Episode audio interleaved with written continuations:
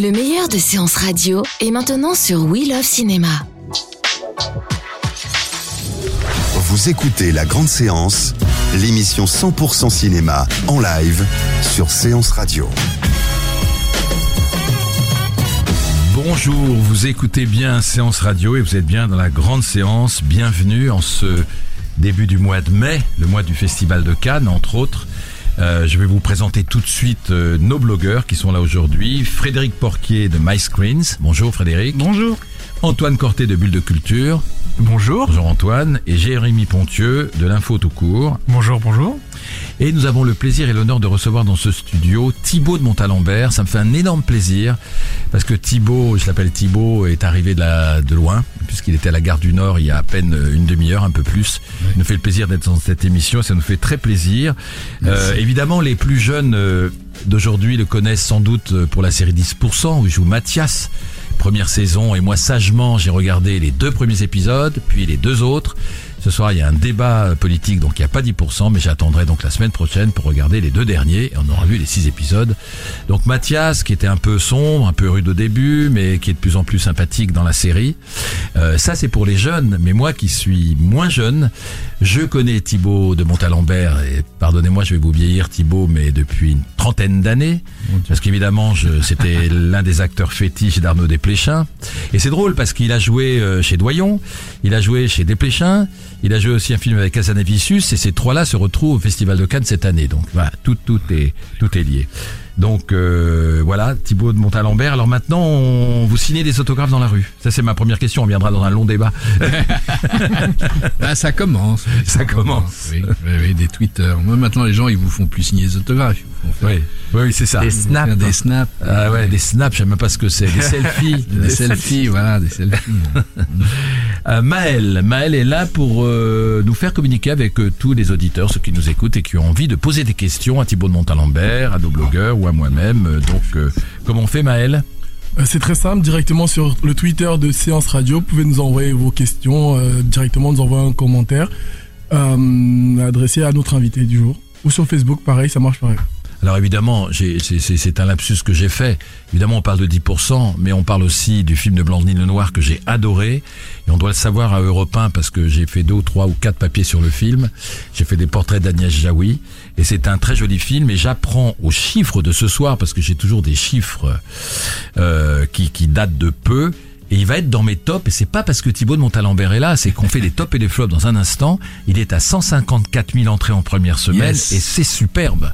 C'est superbe. Et tous ceux que j'ai envoyés voir à Europe 1, euh, Aurore, ont été ravis de voir euh, cette comédie au sujet improbable au début, mais on va en parler, Oui. puisqu'il s'agit de ménopause et que Agnès Jaoui, le personnage euh, Aurore, va voir son médecin qui va lui expliquer pourquoi elle a été bouffée de chaleur. Et c'est un film joyeux, c'est un film émouvant, c'est un très joli film, très universel sur la vie, sur les sentiments, sur euh, la renaissance. Et notre ami Thibaut de Montalembert joue Totoche. Il va un peu aider quand même euh, Aurore à renaître. Voilà, ça, ça c'est dit. Donc le box-office dans un instant, euh, les coups de cœur des blogueurs, les événements, on parlera du Festival de Cannes de cette année. Euh, on parlera du Festival de Cannes aussi en tant qu'événement, mais en débat. Vous, vous direz ce que vous avez envie de dire sur Cannes. Est-ce que c'est trop cinéphilique? Est-ce que, comment est la sélection comme ça sur le papier Euh, Et puis notre blind test. Euh, là, on va sourire parce que c'est quelques grandes palmes du festival qu'il faudra reconnaître à l'écoute avec des extraits de films à l'occasion évidemment du 70e anniversaire de ce festival de Cannes. Où, où, je vous donne une indiscrétion, mais tout le monde commence à la connaître, Thierry Frémaux va faire venir le 23 mai tous les palmes d'or encore vivantes, et on verra sur les escaliers Tarantino, croisé Coppola ou Scorsese, ou donc ça risque d'être un escalier en or. C'est pas mal, hein, Pas Thibaut mal, pas mal. Pas mal. Donc dans un instant, les tops et les flops. La Grande Séance, le box-office.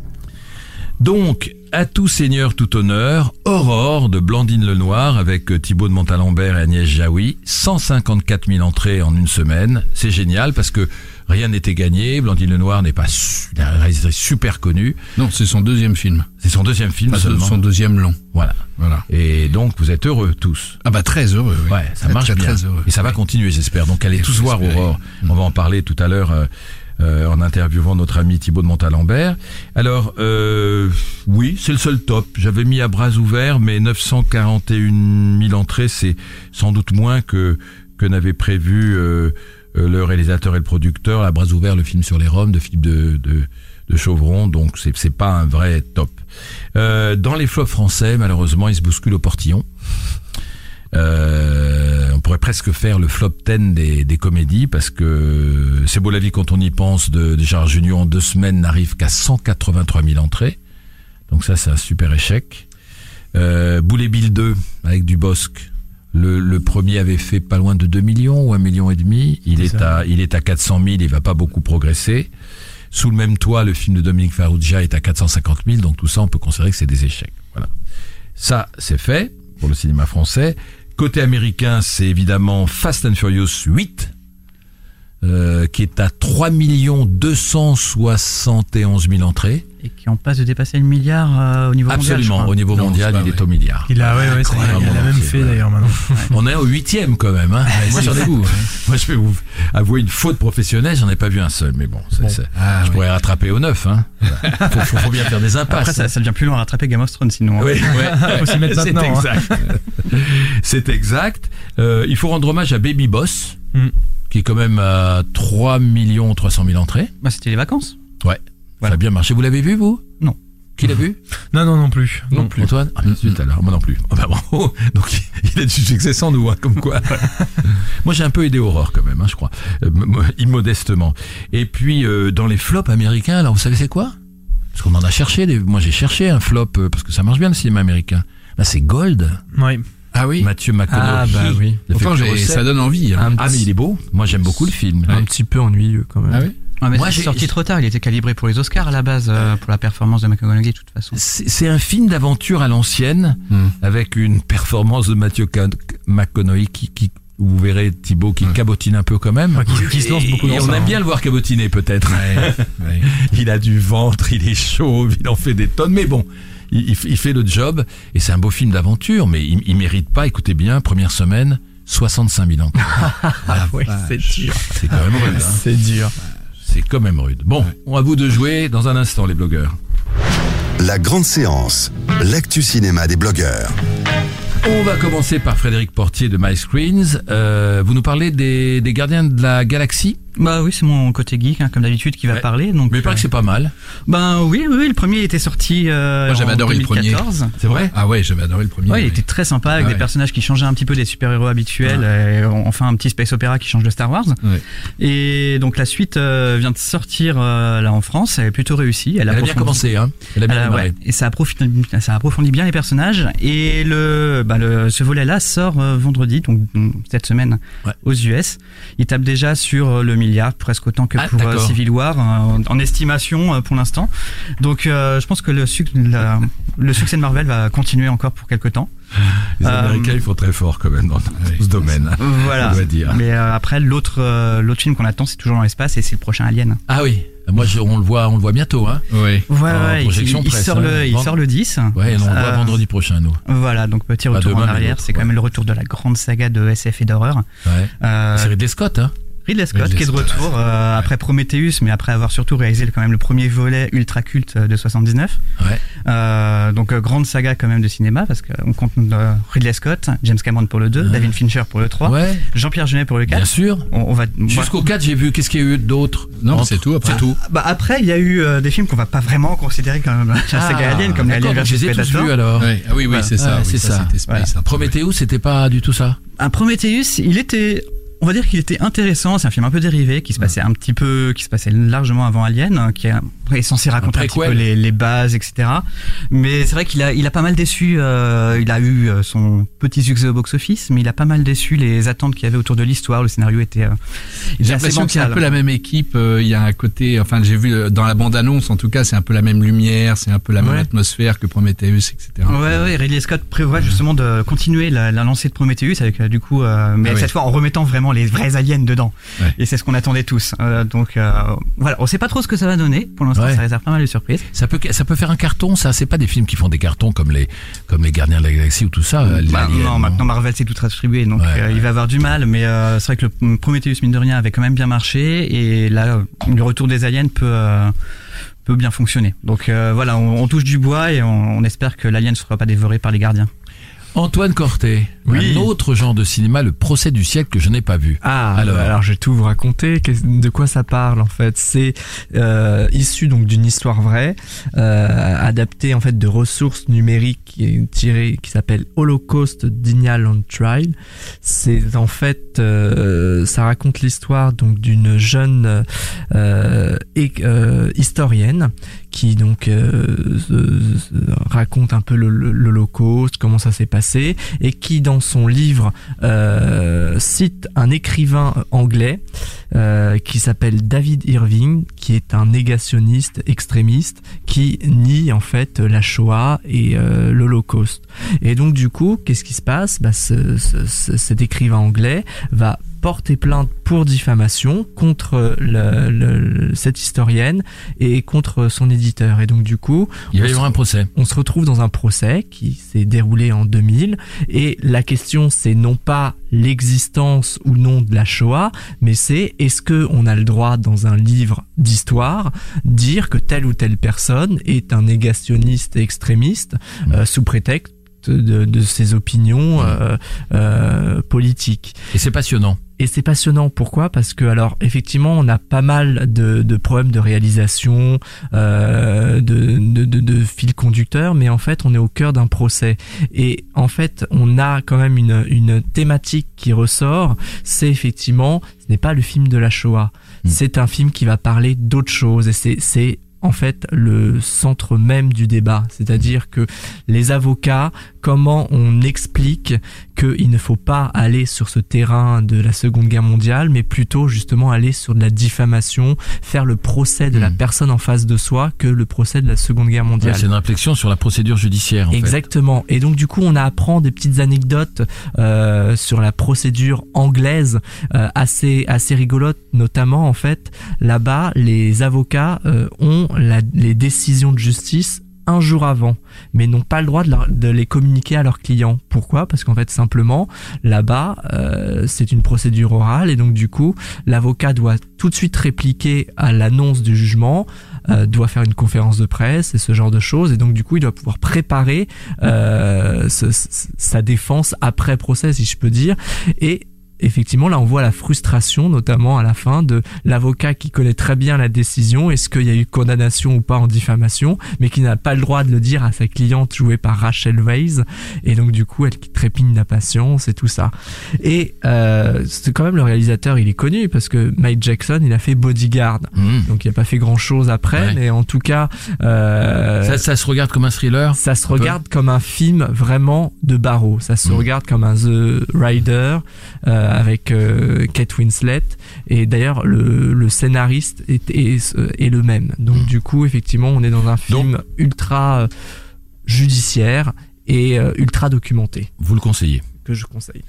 Mon cher euh, Jérémy Oui. Pontieux, l'info tout court. Vous, c'est Get Out. Alors tout le monde me dit le plus grand bien de ce film. Oui, euh, enfin moi j'avais envie d'en parler pour euh, sortir un petit peu de Get Out, rester autour, mais pas forcément de parler que du film en lui-même. Euh, je rappelle quand même rapidement, donc c'est effectivement une comète ce film. Il arrive aux États-Unis, il a fait des scores, il a, il a, il a brisé bien des scores au box-office, bien des scores en termes de critique pour un film qui est un, un film, une sorte de film d'épouvante, de thriller, comédie noire. Il a, il a fait ouais 180 millions de dollars aux États-Unis. Chez nous, il commence à s'annoncer à une première semaine autour de 500 000 entrées pour un très peu de salles.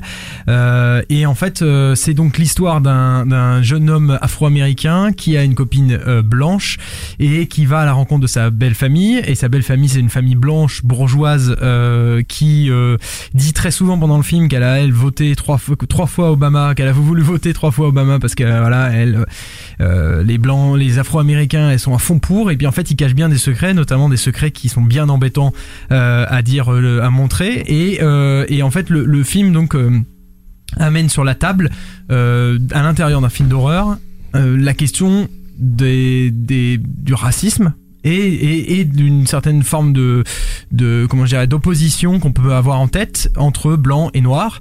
Ce qui est très intéressant à l'intérieur du film, c'est qu'il le fait avec une, une manière qui est vraiment du rentre dedans. C'est-à-dire qu'il prend comme position de montrer euh, des blancs, d'imaginer un univers dans lequel les, les blancs sont, de, sont le, le mal incarné et dans lequel ce personnage-là afro-américain au centre du film se retrouve euh, pris au, centre d'une psychose dans laquelle il est, euh, il est euh, juste un, un pion, un instrument. Et genre, je vais pas trop en dire dire parce qu'il y a quand même bien des, bien des surprises dans ce film. Mais ce qui est très intéressant, c'est que ça fait revenir quelque chose qui un peu, moi je trouve, a été effacé du cinéma d'horreur ces dernières années, à savoir l'art de la parabole, c'est-à-dire de, de pouvoir parler de notre monde aujourd'hui avec à des travers, à outils. travers un cinéma de genre. Voilà, exactement, à travers un cinéma de genre. Et le film provoque des réactions qui sont très intéressantes que j'ai pu observer déjà à la sortie de la salle auprès de bah, des, des collègues ou des, euh, des blogueurs ou des gens qui l'ont vu. C'est-à-dire que ça provoque d'abord des discussions sur le, sur le fond, alors que ça reste d'abord un film aussi qui est un film de genre, donc un film avec des exercices, avec des, des percées comme ça humoristiques qu'on peut prendre totalement au 30e degré. On n'est pas forcément obligé de le prendre pied de la lettre, mais ce qui revient tout le temps, c'est les, les conversations que ça déclenche. Et c'est très intéressant parce que ça fait repenser, moi ça me fait repenser un petit peu au, cinéma de genre, euh, on va dire des années euh, peut-être fin 60, 70, voire 80 avec John Carpenter qui faisait un peu ce, ce cinéma-là, qui militantait un petit peu à travers une couche de cinéma d'horreur, une couche de comédie, parce qu'il y en avait aussi, il y avait de l'humour, il y en a dans Get Out. Et, euh, et, et la citation référence de, de Jordan Peele, qui est le réalisateur du film, qui est un comique américain, donc c'est pas, il y a pas de secret, euh, c'est euh, euh, La Nuit des Morts Vivants, pour justement ce côté, euh, ce côté engagé, ce personnage afro-américain central qui d'un seul coup, euh, et j'ai trouvé qu'il arrive à franchir voilà une nouvelle barrière. euh, C'est là-dessus qu'il est intéressant, je pense, Get Out, parce que il, il met vraiment euh, le doigt sur un engrenage, euh, enfin une sorte de, de, de point chaud aux États-Unis, et il le fait sans concession. Il lâche pas le morceau jusqu'au bout. Il présente vraiment les personnages de blanc bourgeois comme des tous à tous comme des, des gens extrêmement euh, maléfiques, et c'est très intéressant. J'ai trouvé justement de ce point de vue-là. Bon, ben voilà trois films à aller voir, mes chers amis. Mm. Dans un instant, on se retrouve avec notre invité Thibaut de Montalembert. La grande séance, l'interview. Donc Thibaut de Montalembert à l'affiche en ce moment de d'Aurore de Blandine Lenoir et de 10% puisqu'il joue le chef de cette agence ASK qu'on connaît depuis l'année dernière, saison 1, saison 2, et la saison 3 est largement en cours d'écriture, Le je chef, crois. le, le chef Absolument, déchu, hein. malheureusement. Le chef déchu Le chef faut- déçu. En, deux- déchu. en deuxième saison. Ah oui, oui, en deuxième saison, oui, mais enfin, il reste un peu chef quand même. J'ai l'impression, oui, mais, mais, mais, mais, mais, mais. Alors, moi, je vais, je vais essayer de faire un, un portrait un peu impressionniste, mais le plus complet possible, parce que 30 ans de, de théâtre, et quand je dis théâtre, euh, ça va de Von Kleist, Tchekhov, Shakespeare, Victor Hugo, Schiller, Molière, Pinter, euh, les, les Rimbaud, euh, euh, deux ans de comédie française. D'ailleurs, je poserai la question parce que je suis curieux de savoir pourquoi il n'est resté que deux ans à la comédie française. Euh, parlons de, de, de télé, beaucoup de télévision, beaucoup de séries télévisées, bon, dont, dont 10%, beaucoup de cinéma, je l'ai cité tout à l'heure, Doyon, Desplechin, mais il y a eu aussi euh, Régis Varnier, Costa Gavras, euh, notre ami Michel Azanavicius, Denis Arcan, Bertrand Bonello, Philippe Lioret. On l'a vu récemment dans Chocolat, dans Éternité, que j'avais adoré d'ailleurs, qui me passait un peu inaperçu, mais euh, de Tran Van c'était c'était super. Euh, L'Odyssée et Aurore. Et puis, euh, et puis, on est obligé de le dire, c'est lui qui fait la voix récurrente de Hugh Grant, incroyable. Euh, mais il fait pas que la voix de Hugh Grant, il fait la voix aussi d'Antonio Banderas de temps en temps, de Pierce Brosnan, d'Hugh Jackman, de John Malkovich, de Tim Roth, de Tim Robbins. euh, et d'autres alors donc c'est donc je en, fait vous avez, vous avez vous avez une carrière super occupée jamais de traversée du désert Non, pas vraiment, pas vraiment. Vous avez toujours travaillé Oui, toujours. ça c'est génial Ouais. vous avez toujours travaillé et vous n'êtes pas super connu. Moi, non, je vous connais non, bien. non, c'est vrai. C'est la, la, la, disons que la, la popularité commence à arriver avec 10%. c'est incroyable. C'est bien. Oui, c'est bien. c'est drôle. C'est drôle. C'est comme j'en- parlais avec euh, avec Guillaume de Tonquédec et Ouais, qui, voilà, citer, qui, me disait je te souhaite que ça que ça me que ça te fasse exactement comme ça a fait pour moi euh, pour euh, pour la série qu'il faisait pour France 2 d'ailleurs Mm. Euh, qui tout d'un coup l'a fait exploser aux, aux yeux du grand public alors que c'est quelqu'un qui travaillait aussi depuis euh, depuis depuis toujours. Ouais, depuis toujours, ouais. Mm. C'est drôle, c'est un peu paradoxal quand même. Pour vous qui êtes euh, un acteur, je vais pas dire à l'ancienne, mais comédie française, le théâtre, j'ai j'ai cité tous ces grands auteurs, etc., qu'une série, cela dit, c'est une série de qualité, en plus. Ouais. Super série de qualité. Ouais. Tout d'un coup, face que vous avez de la notoriété dans la rue et aussi auprès des professionnels, est-ce que ça vous, est-ce que d'après vous, ça va vous faire travailler plus? Ah bah ça me fait travailler plus. Ah oui Ah ouais ça y est c'est parti là. Ah, C'est incroyable. Ah oui, oui, oui. Ça, ça, ça a mis, c'était assez drôle d'ailleurs pour la première saison, parce que comme bon, il y a six épisodes diffusés par deux, donc première diffusion, tous mes tous mes collègues de, de la saison m'appellent le lendemain, enfin on s'appelle tous quoi pour se voir, et il dit c'est incroyable, on sort dans la rue, tout le monde nous arrête, etc. Moi rien. ok, très bien. Deuxième diffusion la semaine d'après, oh mais c'est incroyable, et moi rien. Mais, mais rien, mais, pas une personne. Et je me dis, il y a quelque chose, il y a un truc. C'est-à-dire que soit je suis pas bon, soit les gens m'aiment pas. Et puis troisième diffusion, et c'est les deux derniers épisodes de la première saison, c'est là où il craque. peu, oui, Oui, là où on le voit avec sa fille, etc. fouet. Et alors là, ça a commencé. Et les gens venaient me voir en me disant, on croyait que vous étiez une vraie ordure, que vous étiez un vrai salaud, on voulait pas vous parler. C'est drôle. Ouais. Et, et là, et, et là, euh, là dans, dans les, Ah bah là, il pète les plombs. là, là, il pète les plombs. ouais, il pète les plombs, mais il, il s'humanise. Il s'humanise. Il tombe red, enfin il tombe pas red dingue, mais les scènes avec son assistant, Ouais, c'est assez extraordinaire. C'est assez extraordinaire. Voilà, il- c'est un vrai. Voilà. Bah, C'est-à-dire que plus un personnage est, est- ouais. est serré, coincé, etc., plus le, la- la- le Plus quand il se plaisir et la ouais, jouissance de faire péter tout ça, c'est formidable. C'est vraiment, ça donne lieu à des choses de comédie qui sont vraiment... Co- co- comment Je sais que j'ai beaucoup parlé avec Dominique Bestéard et il a laissé le casting se faire et puis après il a il a jeté l'œil du maître là-dessus. Comment comment comment ils ont choisi? Parce que c'est vrai que un- un- un- une série télé réussie, c'est aussi un casting. Et là, euh, malgré les guest stars qui passent dans la série, les, les quatre ou cinq, les quatre principaux de l'agence ASK sont, sont vraiment faits pour être ensemble, faits pour s'engueuler, faits pour avoir. Le, le casting a été long. Comment vous avez été Ça a été choisi assez long, ça a été assez... Bon, alors Dominique euh, dit toujours qu'il a pensé à moi tout de suite, mais il a laissé faire euh, euh, Cédric et... et Cédric Lapiche. Clapiche. Et euh, oui, il y a eu, euh, il y a eu plusieurs euh, callbacks. Il y a eu plusieurs callbacks quand même.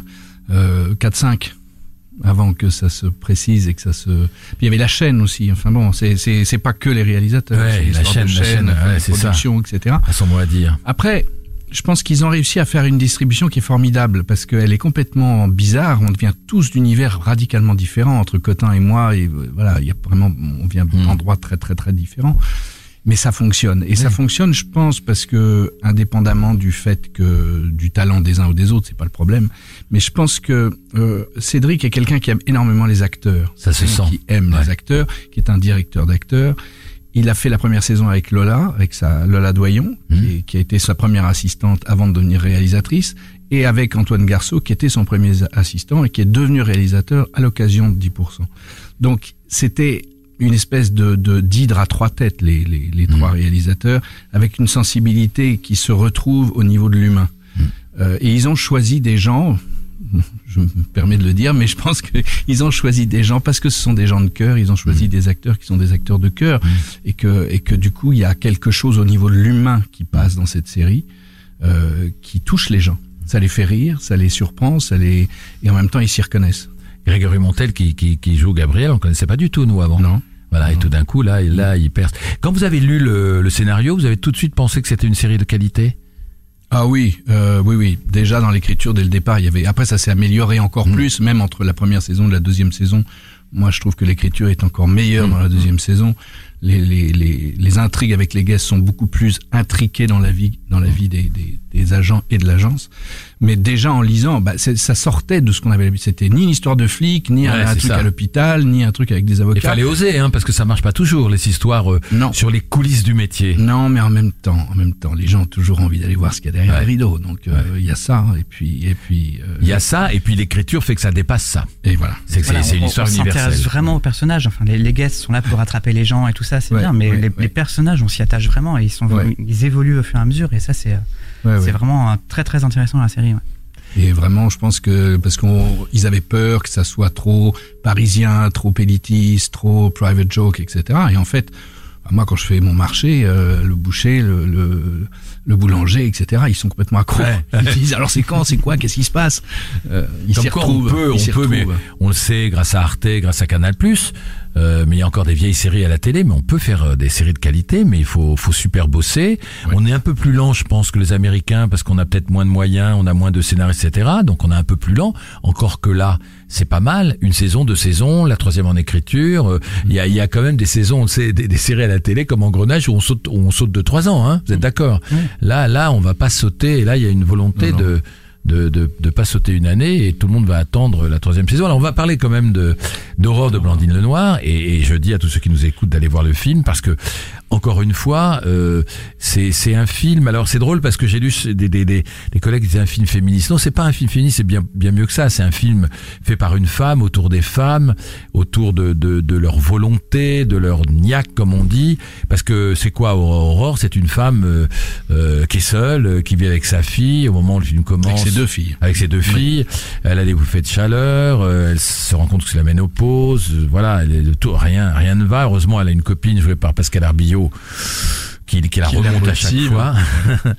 et, euh, et petit à petit, à travers le destin d'Aurore, bah, les, les choses, le, le- le ciel va s'éclaircir. Et, et ce film n'est jamais plombant. Il est gai, il est universel. Il parle de la vie, il parle de l'amour, il parle de la de, que- De la mort aussi. de la mort aussi, mais que rien n'est jamais perdu. Et puis en plus, euh, alors ce qui est drôle, c'est que elle va retrouver un copain d'enfance. Totoche, joué par Thibaut de Montalembert. Ce qui est drôle parce que j'ai reçu Agnès Jaoui et, et vous vous connaissiez depuis longtemps car vous étiez à l'école de Patrice Chéreau des Amandiers de Nanterre. Et ça c'était il y a quoi, il y a 30 ans presque, Voilà, au, tout début de carrière. C'est drôle. Et comment elle a pensé à vous, euh, Blandine Lenoir? Parce qu'elle a, C'est- eu- elle a eu 10%. Ah, c'est vrai, c'est- incroyable. Non, c'est mais pas Jaoui qui lui a glissé le nom. Non, ça s'est passé, ça s'est passé comme ça. Ils ont cherché, etc. Et mon nom est venu parce que voilà. Mais euh, ce qui est, ce qui est moi me réjouit énormément, c'est qu'avec 10%, je fais enfin de la comédie. Voilà. Je rêvais de faire de la comédie. Voilà. Et je fais de la comédie. Oui. Et il se trouve qu'en plus, c'est la, comé- la comédie vraiment de qualité, que ça soit Mm. 10% ou Aurore. Donc euh, bah, tout va bien quoi. Oui, parce que c'est c'est vrai que les personnes, c'est vrai que les des Pléchins, c'est pas franchement de la comédie, doyons non plus, et que ça, l'était des pleuchins, Ouais. ça l'était parce que quand même oui, il y avait début, des oui. scènes qui étaient Ouais, ouais. euh, quand même dans la vie des morts, dans la Sentinelle, il y avait des scènes qui étaient assez drôles, hein, Mm. quand même assez drôles. Mais bon, on peut pas appeler ça a priori de la comédie. quoi. Et des Pléchins, vous l'avez perdu de vue? Non, non, non, non, on se recroise, on se revoit, et, et je, ne- je ne désespère pas de retravailler un jour avec lui. Après, vous savez, voilà, on peut Ouais. pas imposer à quelqu'un de prendre du jaune s'il a envie de prendre du bleu. Ouais. Hein. ouais. Alors Blandine Lenoir, vous l'avez ren- rencontrée comment? Comment elle est comme réalisatrice? Euh, Vous qui connaissez bien le métier. Ouais, elle est. Euh, bah D'abord, c'est une actrice. C'était une actrice. Elle a, elle a commencé par être comédienne. Donc elle connaît bien le Donc elle le connaît métier. bien de l'intérieur et, et ça c'est formidable parce que il y a quand même pas mal de réalisateurs qui ont peur des comédiens. Ouais. Euh, elle n'a n'a pas peur des comédiens. Euh, elle, elle, elle aime ça même. Elle aime ça et, et c'est quelqu'un qui dirige. euh, C'est pas quelqu'un qui dit des tonnes de trucs, mais euh, c'est une question d'énergie. Elle, elle dirige euh, presque rythmiquement, je Ouais. dirais. Et puis euh, elle savait très bien ce qu'elle voulait. Elle savait très très bien ce qu'elle voulait et ce qu'elle euh, euh, elle, a, elle a choisi. Alors, bon, elle travaille beaucoup avec les mêmes gens depuis longtemps parce qu'elle a fait beaucoup de courts métrages. Elle a fait Zouzou aussi avec Laure Calamy, qui était son premier long, qui était un film plus plus modeste, mais euh, qui était intéressant. Ça, il y, avait, bon, y avait déjà une espèce de folie comme ça. Et euh, elle, elle travaille souvent avec les mêmes comédiens. Moi, j'arrivais dans la famille, Agnès aussi d'ailleurs, euh, mais les autres, elle les, elle les connaissait. Et euh, et on sent que elle fait elle fait un film comme elle ferait la cuisine. Hmm. C'est-à-dire elle met des ingrédients ensemble, elle voilà, elle, elle, elle, elle porte à ébullition doucement, elle touille, euh, puis ça ça prend, ça prend. Et on sent qu'elle a réussi à faire, c'est ça un film réussi, c'est quand le projet qu'on qu'on lit et qu'on ressent en voyant les premières images arrive au bout de ce qu'il voulait être. Et là, Blondine le Noir, c'est euh, le, le, le, le film de, de Blondine, c'est rond, c'est bien fait, Ouais, c'est drôle, c'est émouvant, c'est Ouais. bien de la première et ça aurait pu être, ça aurait pu être euh, donneur de leçons, Oui, ça aurait pu, parce que c'est toujours sur le fil du rasoir et ça ne tombe jamais là-dedans. Et, et en même temps, ça parle de tas de choses, quoi. Vraiment, euh, de, de, de, de la femme, énormément des femmes, Ouais. bien sûr, mais des hommes aussi. Bien sûr. À travers mon personnage, à travers l'ex-mari aussi d'Agnès, à travers euh, euh, voilà, mais ça, ça, c'est comme si c'était une espèce de. Il y a un moment, il y a, il y a un extrait avec Françoise Héritier, est un Oui. extrait d'émission Ah oui, comme qui ça, parle de, qui ouais, parle du féminisme. du féminisme et qui montre cette espèce d'image incroyable de, de qui, a- qui date du 19e où, où on voit une pyramide avec les âges de la Oui, femme et les âges de l'homme. Dans les âges de la femme, à partir de la ménopause, la, la femme, elle dégringole l'escalier, puis elle finit toute seule dans un trou, personne, le, euh, elle est oubliée totalement. Et, et c'est vrai que le, le film de Blandine, c'est un peu ça, parce qu'on voit les très jeunes filles amoureuses, c'est ses filles. On la voit elle, euh, bon, qui est une femme en pleine ménopause, donc à un tournant de sa vie. Sa copine qui est, qui est, qui est célibataire et qui vit ça très bien. Euh, et puis elle va travailler dans cette maison de retraite, enfin un peu spéciale, où il y a des vieilles dames qui seraient des vieilles dames indignes, un peu surtout une d'ailleurs.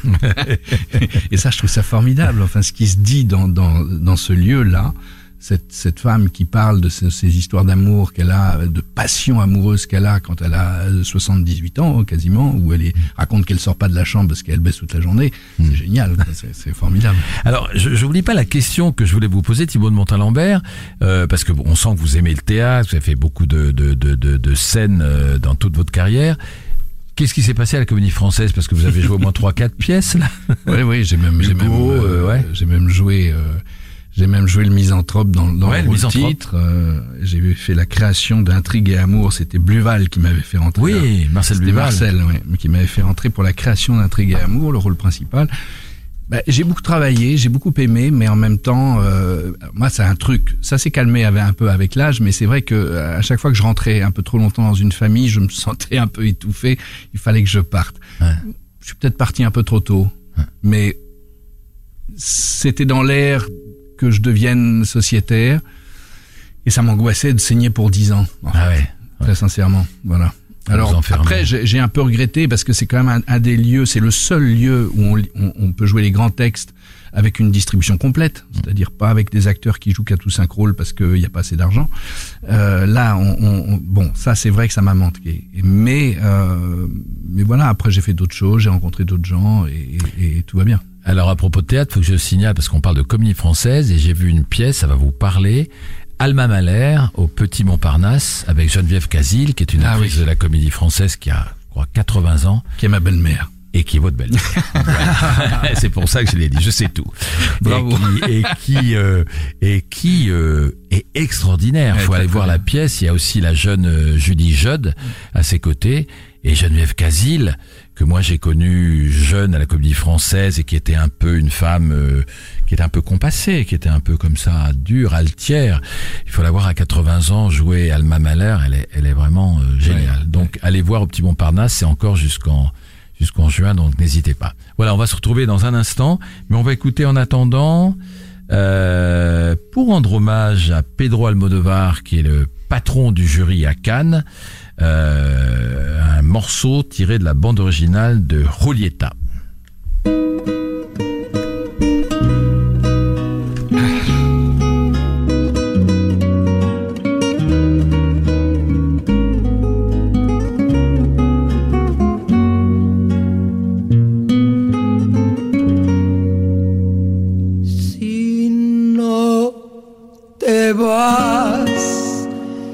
Te voy a dar mi vida.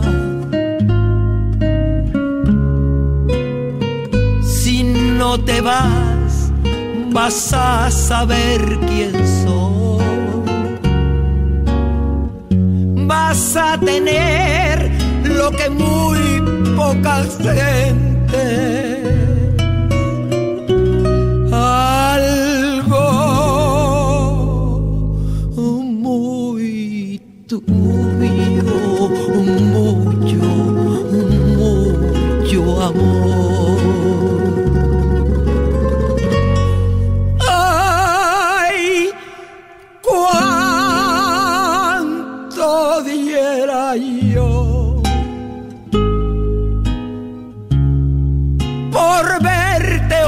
vez más, amor de mi cariño. Por Dios que si te vas, me vas a hacer llorar como cuando era un niño.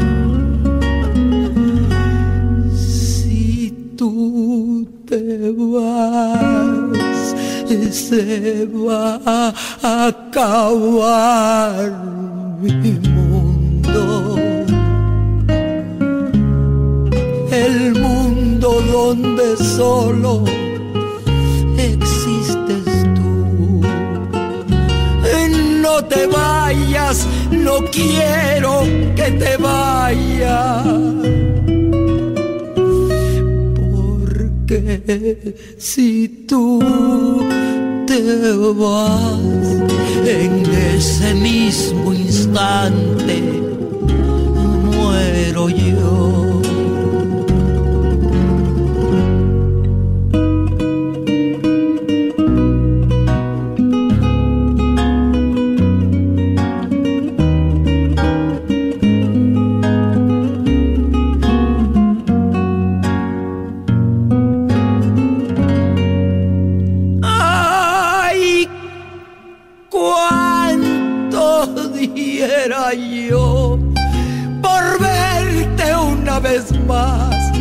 Amor de mi cariño.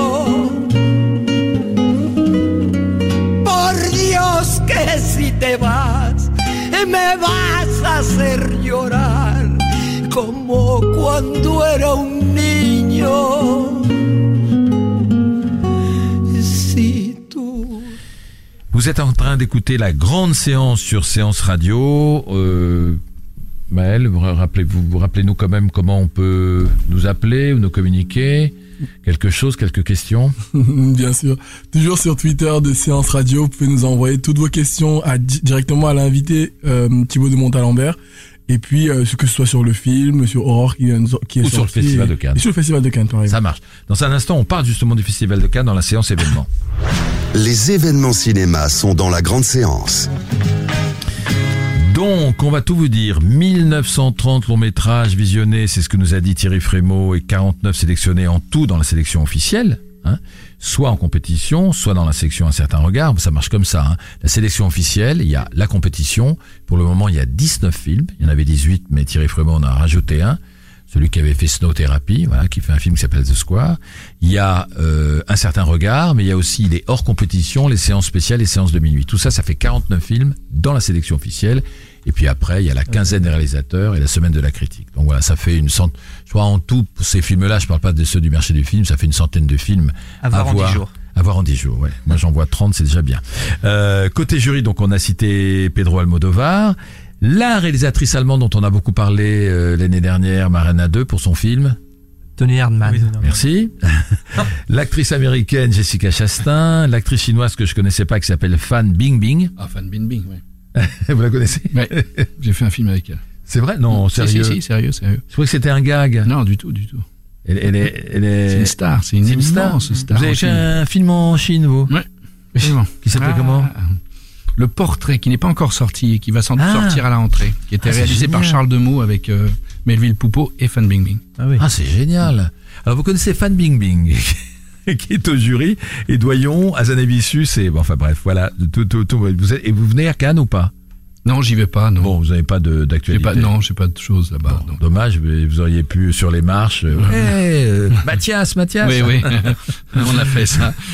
En revanche, Agnès Jaoui, votre partenaire dans Aurore, sera là, puisqu'elle a la chance euh, de faire partie du, du jury. Moi, j'ai dit sur l'antenne que j'espère que Pedro Almodovar va la faire tourner dans son prochain film. Euh, le réalisateur sud-coréen Park Chan-wook, euh, Paolo Sorrentino, qu'on ne présente plus, euh, Gabriel Yared, euh, le grand compositeur français, et l'acteur américain Will Smith. La maîtresse de cérémonie, c'est Monica Bellucci. Évidemment, je vous rappelle, pour ceux qui ne savent pas, que Jane Campion va présenter la deuxième saison. C'est marrant, Thierry Frémaux fait, fait les séries maintenant aussi. Hein. Bientôt 10% sera à Cannes. hein. Jane Campion, euh, qui avait évidemment re- remporté la, la, la, la Palme d'Or avec la son de piano. C'était la seule femme, ça je le savais. David Lynch, série encore, deux, nouveaux, deux épisodes de son nouveau Twin Peaks. Et puis, on aura le droit, par le- celui qu'on connaît bien quand même, Alejandro González Iñárritu, à une sorte de court métrage de 6 minutes en réalité virtuelle. Alors, je sais pas euh, que- qui pourra le voir, mais euh, il y aura une espèce de... de, de voilà, il, il se met... Les accès vont être limités. Hein. Oui. C'est vrai Mais à la presse, ils nous ont à la presse. Ça va. Ah oui. On verra. Si, voilà, on verra. Et puis, euh, bien, bien sûr, on va pas, on va pas, on va pas les citer tous. De toute façon, on va reparler du festival tout à l'heure. Marion Cotillard, Charlotte Gainsbourg, qui est dans, qui sont dans les fantômes d'Ismaël, Vincent Lindon, qui joue Rodin, Joachim Phoenix, dans le, dans le film en compétition de Lynn Ramsey, qui est une très bonne réalisatrice d'ailleurs, Colin Farrell et Nicole Kidman. Je crois que Nicole Kidman, elle a neuf, trois films. Euh, Oui, beaucoup trois de boulot. films, ça. beaucoup de boulot. On va l'avoir beaucoup, Beaucoup monté de les montées marches. des marches. Ouais, ça c'est bien. J'espère qu'elle s'est bien entraînée. hein. Euh, Isabelle Huppert et Jonathan Trignan dans un film très attendu encore, hein, Happy End, qui se déroule à Calais su- sur fond de, de présence euh, des, des migrants. Je crois que c'est une famille bourgeoise euh, à Calais. Le titre Euh, ne préjuge pas, à mon avis. de- Happy End, oui, oui, non, mais méfiez-vous d'un hein. déjà de base. Ouais, ouais, ouais, un équeux. Et euh, Robert Pattinson dans un thriller réalisé par euh, Ben et John Savdi. Et il y en a un en com, quand même qui va être là et que c'est lui qui va provoquer les- l'émeute, ça je le sais. C'est Luke Skywalker. Vous savez qu'il est à Cannes? Marc Hamill? Marc Hamill? Non. Ah ben voilà, je vous donne un scoop. Marc Hamill viendra à Cannes.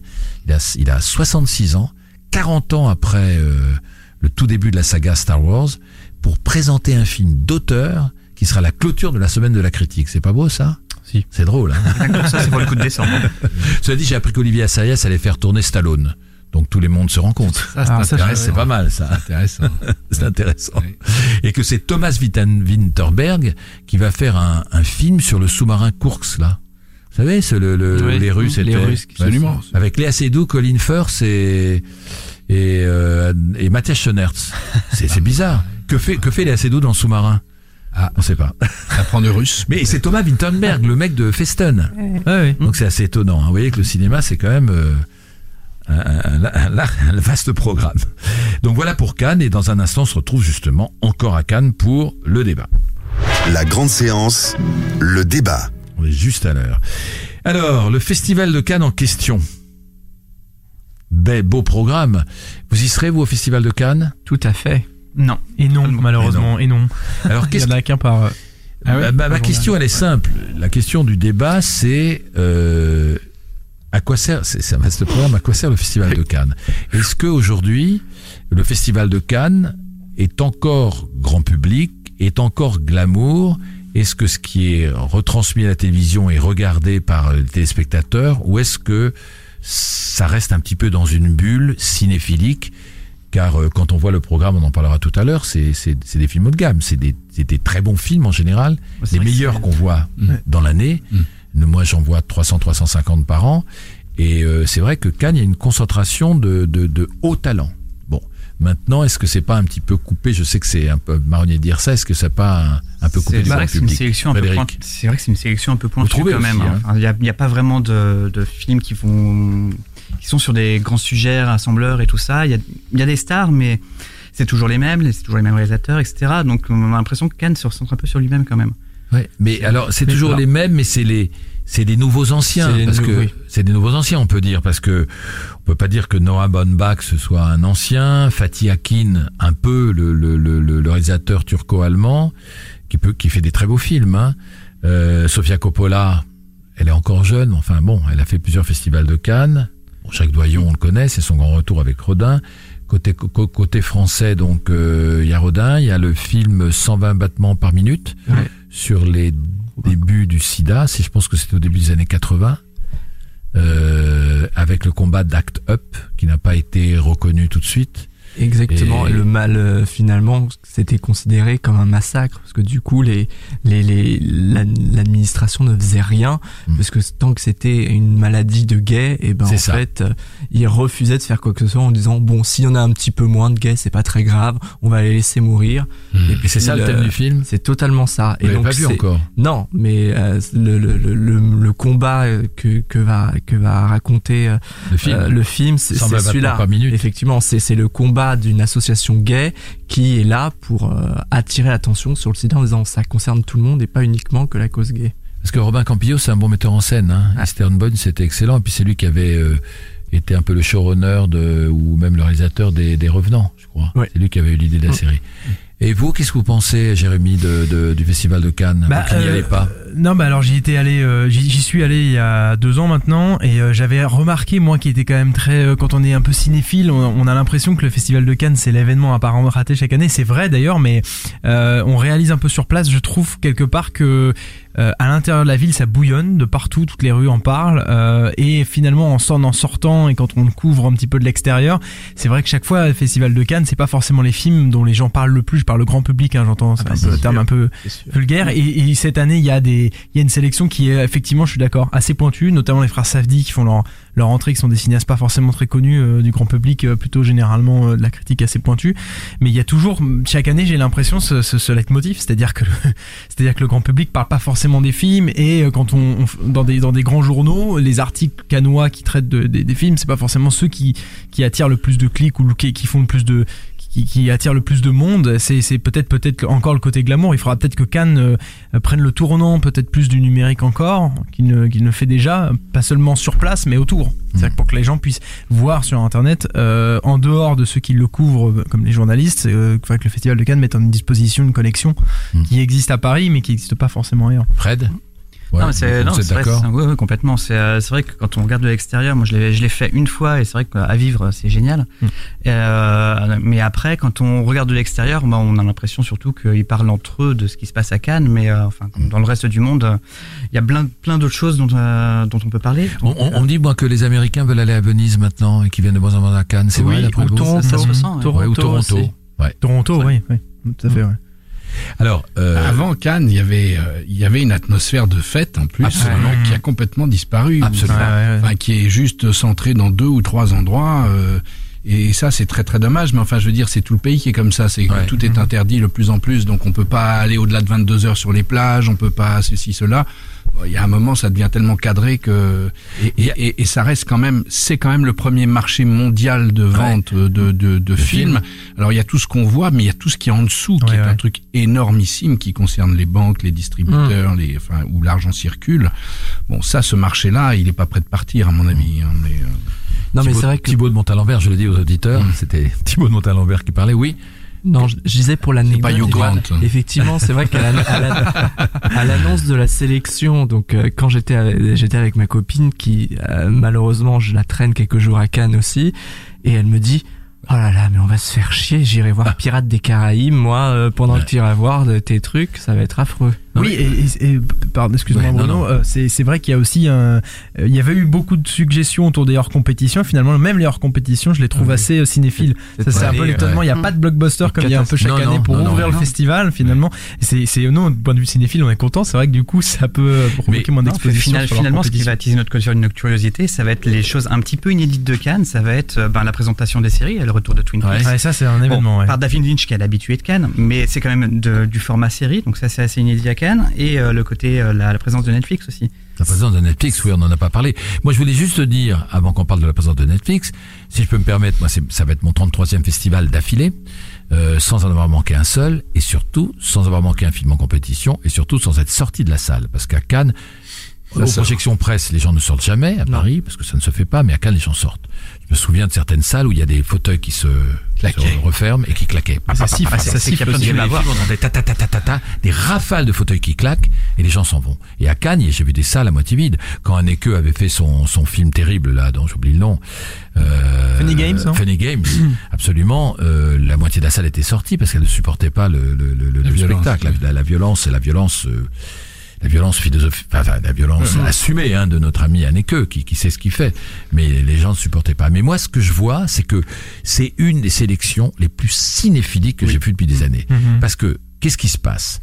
Euh, Il y, a, il y, a, il y, a, y a une quinzaine d'années, les frères Dardenne étaient considérés comme entre guillemets, parce que moi j'adore ce qu'ils font, les plus ennuyeux, sérieux, etc. Aujourd'hui, dans une sélection comme ça, c'est les bisounours, hein, c'est c'est la, la bibliothèque rose des frères Dardenne. Hein. C'est-à-dire que plus on va, peut-être parce que le monde s'assombrit, mais plus on va, plus on va sur des films très haut de gamme, très pointus, qui évidemment, parce que c'est un peu, c'est un peu ce que fait Cannes, qui parle de la marche du monde. Moi, je dis souvent, c'est le festival des sciences, des, des sciences humaines, parce que il faut que ce soit ou philosophique, ou politique, ou économique, ou social. Si vous faites un western, un polar, ou un, ou un film d'anticipation, un film de genre, ça marche pas. Il y a Apocalypse Now dans, la, dans la sélection là. ça marche pas. Mais avant, dans ces, alors ça, ça, ça va faire vieille imbécile, mais je l'assume.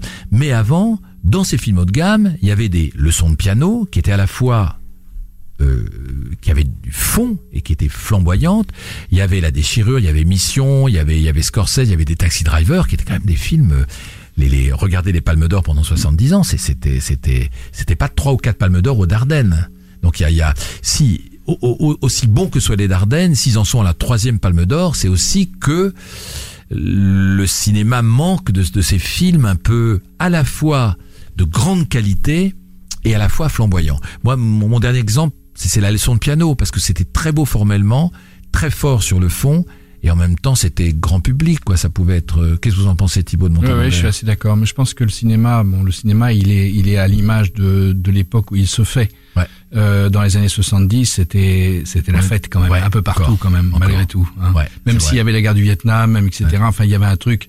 Et, euh, et aujourd'hui, euh, aujourd'hui, ben voilà, on est euh, dans le monde entier. Hein, c'est pas, il y a pas que chez nous, il y a pas que, mais dans le monde entier, quoi. Je veux dire, ce qui est l'avenir est carrément sombre. Ouais. Carrément sombre. C'est vrai, et c'est vrai euh, que les, les, les, les films sont reflets du monde. euh, Et c'est vrai que oui, c'est vrai qu'on avait vu des, des, des encore une fois des, des films qui euh, qui alliaient les Milos Forman ou les je sais pas s'il avait s'il avait été à Cannes, mais des films qui alliaient à la fois la qualité et le, le- la, la joie quoi. La joie, chose, exactement. avait ça, c'est une qualité, je pense, qui a disparu de beaucoup de choses, la joie. Ouais, ouais, c'est vrai.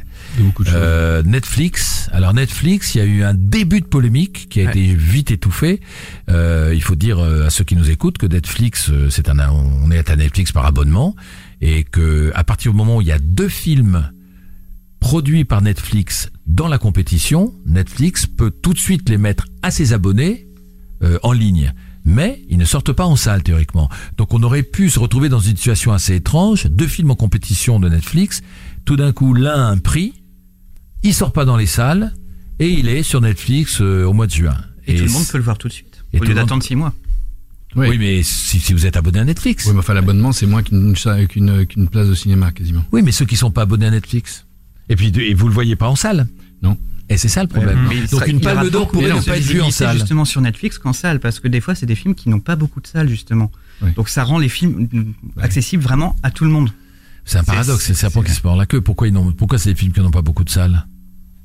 Ah bah ça, Ah, parce que c'est des films d'auteur ou c'est des films, euh, voilà. c'est- Ouais. Oui, mais ce qui est assez, ce qui est assez étonnant sur ce- les deux films qui sont euh, les films Netflix cette année, c'est bon, peut-être le Noah Bombard et Or, mais Okja, c'est un film à mon avis qui aurait pu justement avoir un certain parc de salles, euh, qui était un film qui est peut-être finalement celui dans la compétition qui est le plus, euh, euh, qui, public, se rapproche le plus de Spielberg. D'ailleurs, c'est quelque Oui, chose qui a ouais. été dit beaucoup dans les interviews. C'est celui qui paraît être le plus, moi, le plus gonflé, je trouve, euh, au blockbuster, euh, alors que c'est celui qui finalement est le, celui de Netflix qui qui sortira pas en salle. C'est ce qui est dingue, quoi. Moi, moi, moi, je, ouais. moi, je trouve que cette polémique, euh, je suis désolé, je suis, un- je suis assez énervé par cette polémique parce que elle est faussée. Elle est faussée en Pourquoi fait parce que pour moi c'est simplement euh, une polémique économique, c'est-à-dire qu'effectivement on a des exploitants de salles qui disent ah ben non ben je risque de pas avoir la Palme d'Or euh, dans ma salle. Je...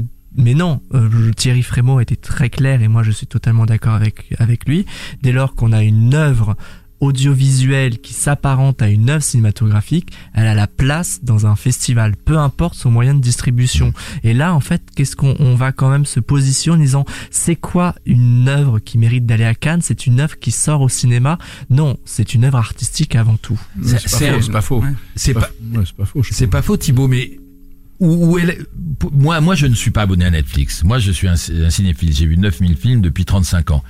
Alors, je, peux m'abonner à Netflix, mais même si je m'abonne à Netflix, elle est où ma salle? Je vais, je vais pas voir mon film sur un écran, Mais- moi, non, de mais télé. On, on peut être cinéphile et abonné à Netflix, c'est-à-dire Ouais, que et, et- Non, et je le vois sur un grand écran, mais pas, pas en salle. mais, Mais moi, non, je veux tu- être le voir en salle. Mais mon non, vous le voyez, voyez les sur la- distributeurs ne se sont pas plaints que d'autres films soient sur Netflix. Je pense à Swim Army Man qui était récompensé à Sundance, qui a été diffusé sur Netflix. Aucun distributeur français ne s'est plaint que le film euh, soit disponible sur, sur Ouais. Netflix. Il n'est pas Netflix sorti a en beaucoup salle. d'argent en plus, donc on a l'impression qu'il y a beaucoup de gens qui sont convaincus par Netflix maintenant. Bah oui. Bah, c'est, c'est, c'est, Mais on- non. il y a le monde est en train de changer par rapport au, au fait de consommer du cinéma, de, de, de- d'aller voir du cinéma. Ça, ça change considérable. Voilà, ça change et ça, on peut pas aller contre. Ouais. Je pense que euh, J'espère qu'il y aura toujours des salles où les gens aimeront se retrouver dans le noir euh, à plusieurs pour regarder un seul truc ensemble et pas pouvoir zapper. Euh, mais c'est pas sûr. Peut-être que ça va disparaître. Les salles de cinéma peut-être vont disparaître. Et peut-être que dans l'architecture euh, des années qui vont venir, dans un appartement ou dans une maison, il y aura une salle de cinéma qui Ouais. sera comprise exactement comme la cuisine Ouais. ou euh, euh, peut-être. Et on a- pas, on a- c'est vrai oui, qu'avec mais on a- Netflix, on peut aménager une salle de cinéma chez soi. C'est Bah ça oui, voilà. dire. Non, rétroprojecteur. Non, mais on- on on n'arrête pas de se plaindre en plus, de dire ah bah voilà, les producteurs sont frileux, ils mettent plus d'argent, non, non, non. Là, on a, on a un acteur américain qui a une capacité d'investissement dans l'œuvre cinématographique ou dans l'œuvre audiovisuelle qui est quand même très important. Donc, il va financer des films et en plus, il va les distribuer. Il se pose pas la question de salle ou pas salle. Et en, plus, là, maintenant, on va critiquer en disant ah bah non, il vient donner de l'argent, donc en fait, il vient nous écraser. Donc, à un moment donné, Ouais, il faut arrêter Après, euh, moi je suis d'accord, je suis assez d'accord avec toi, mais le, le- la polémique, de toute façon, a toujours quelque part, il y a toujours quelque chose de bien dans ça, peut-être pour une part, c'est que ça peut pousser les, acteurs à se proposer des bonnes questions, et notamment, je sais que la question est très compliquée et que ça, va lentement parce que c'est difficile à résoudre, mais il faudrait que le CNC aussi et puis d'autres acteurs se posent des questions de savoir comment est-ce qu'on repense la chronologie des médias et peut-être repenser ça, qui est un peu système. euh, C'est difficile de faire bouger les codes parce que beaucoup- beaucoup d'acteurs là-dedans, mais ce serait bien justement que cette polémique peut-être pousse les exploitants et tous les acteurs à se poser les bonnes questions. Eh ben, on va reparler cinéma euh, à l'ancienne avec le blind test. Jouez avec la grande séance. Tout de suite, Alors. le blind test Non, dans votre émission Tu vas 100% gagner cinéma. tout de suite. non, oui, moi je vais gagner tout de il a les j'ai réponses. Toi, tu, tu joues normal. pas, toi. J'ai- Je joue pas. Je joue pas. Alors, à l'occasion des êtes 60 ans du Festival de Cannes, on vient d'en parler. Attention, ce sont tous des films qui ont obtenu la Palme d'Or. Ouais. On est parti. Ah bah oui, bien sûr. La peau d'âne. Parapluie de ah, le parapluie de chez nous. Oui, c'était ça. Oui, c'était pas 64. loin. Attention, le numéro 2. Pulp Fiction, non Oh, Ah bon Ah, mais non, mais il l'a vu en boucle. Il l'a vu en boucle. Et en quelle, en quelle année? 91 Alors 94, Pulp Fiction et les parapluies de Cherbourg en 64 Bravo. Très bien. Attention, le 3.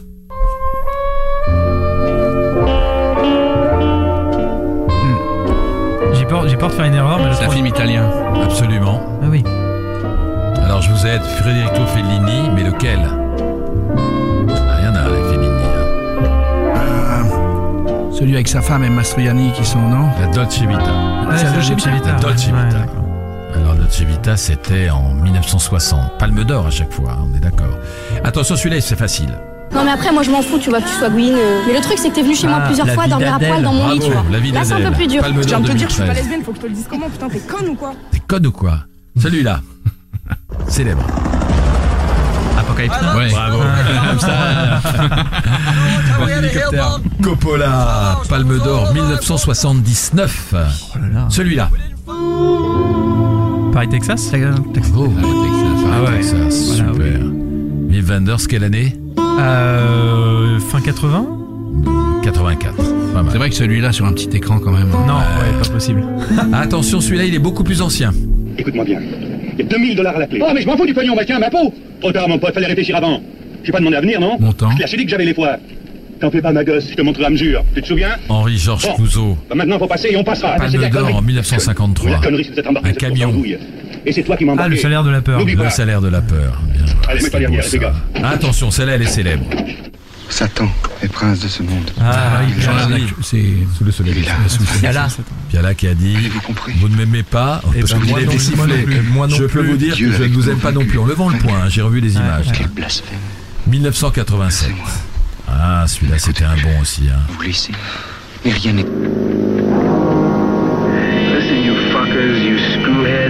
Eh ben, Taxi Driver. Taxi Driver. Rémi, hein, il a gagné. Hein. Taxi Driver, Martin Scorsese, Palme d'Or en 73 60 13, je me 76. 76. Un petit peu plus tard. Euh, Il y avait eu Mean Streets alors, l'un des premiers de Martin Scorsese. Celui-là, j'ose même pas. Attention, vous êtes prêts? Attention, c'est parti. Dans la vie, quand une chose n'est pas sérieuse, on dit c'est du cinéma. Pourquoi vous pensez qu'on ne prend pas le cinéma au sérieux? Une Palme d'Or, Je ne sais pas moi Ah, un homme, une femme, non? Bien sûr. Tout va bien Palme d'Or de Claude Lelouch en... Fin 60, moi j'aurais dit.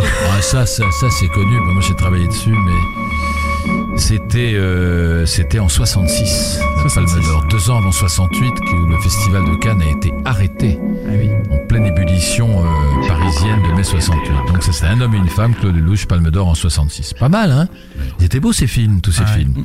Dans un instant, on se retrouve pour conclure. La grande séance, l'émission 100% cinéma de Séance Radio. Je vous rappelle que notre invité, c'était Thibaut de Montalembert, qui est à l'affiche en ce moment d'Aurore de Blandine Lenoir, aux côtés d'Agnès Jaoui, de Pascal Arbillot et d'autres comédiens, et euh, qu'il joue dans la série 10%, le, le, le pat- moi j'appelle toujours le patron Ouais, ouais. D'ASK, bien. Mathias. Alors justement, j'ai une question. J'ai une question. Il vient d'où cet acteur qui est, qui est remarquable aussi Ah oui. et qui est cynique à souhait? Hicham Janowski, son, le Hicham nom de son Janowski personnage et, et qui est euh, euh, Assad Et Assad, il vient du conservatoire, il a une formation très classique en fait. Très classique. Ouais, absolument. Alors lui, on Et- ne doit pas lui demander beaucoup de selfies. Hein, parce qu'il a Pas pour le moment. C'est pas Ah ouais, mais les filles, il aime beaucoup. Hein. Ah ouais, c'est vrai. ah ouais, ça. Son côté dur, cynique, et puis et puis euh, il est bien écrit, si je veux dire, son personnage, Absolument. parce qu'il est très moderne. euh, il ressemble en plus, et c'est là où la série est toujours forte. Là, c'est le patron d'une agence, mais à des patrons d'aujourd'hui, c'est-à-dire euh, à, des, à des jeunes, euh, à des jeunes patrons qui ont fait fortune qui ont dans fait des fortune. startups euh, comme lui et, qui et qui, et d'un qui n'ont absolument pas d'état d'âme. Non, aucun état d'âme. Pas d'état d'âme. J'adore la scène où il apporte un carton vide, comme si c'était un cadeau, un camicotin, et il lui dit tu fais tes affaires et tu t'en vas. Ouais, et ça, ça existe encore aujourd'hui. Prochaine actualité, vous, Thibaut? Prochaine actualité, le film des frères Fuenquinos, Jalouse, avec Ah, Karine leur deuxième Viard. film. Voilà. Génial. Qui est aussi un peu un, un sujet qui tourne autour d'une femme qui est à la ménopause et qui pète les plombs. Ouais. Il faut faire un sujet sur Mm. les femmes de la cinquantaine parce que je Ça retourne chez ma mère, etc. Il y a plein de films euh, sur ce sujet-là. Merci à tous, merci à vous Thibaut. Merci, beaucoup. Merci. Et on se retrouve, nous, après Cannes, et on pourra commenter Cannes. Voilà, commenter les résultats du Festival de Cannes en début juin. C'était la grande séance, l'émission live 100% cinéma. Retrouvez Bruno Kras et toute son équipe sur Séance Radio par BNP Paribas. Retrouvez l'ensemble des contenus séances radio proposés par We Love Cinéma sur tous vos agrégateurs de podcasts.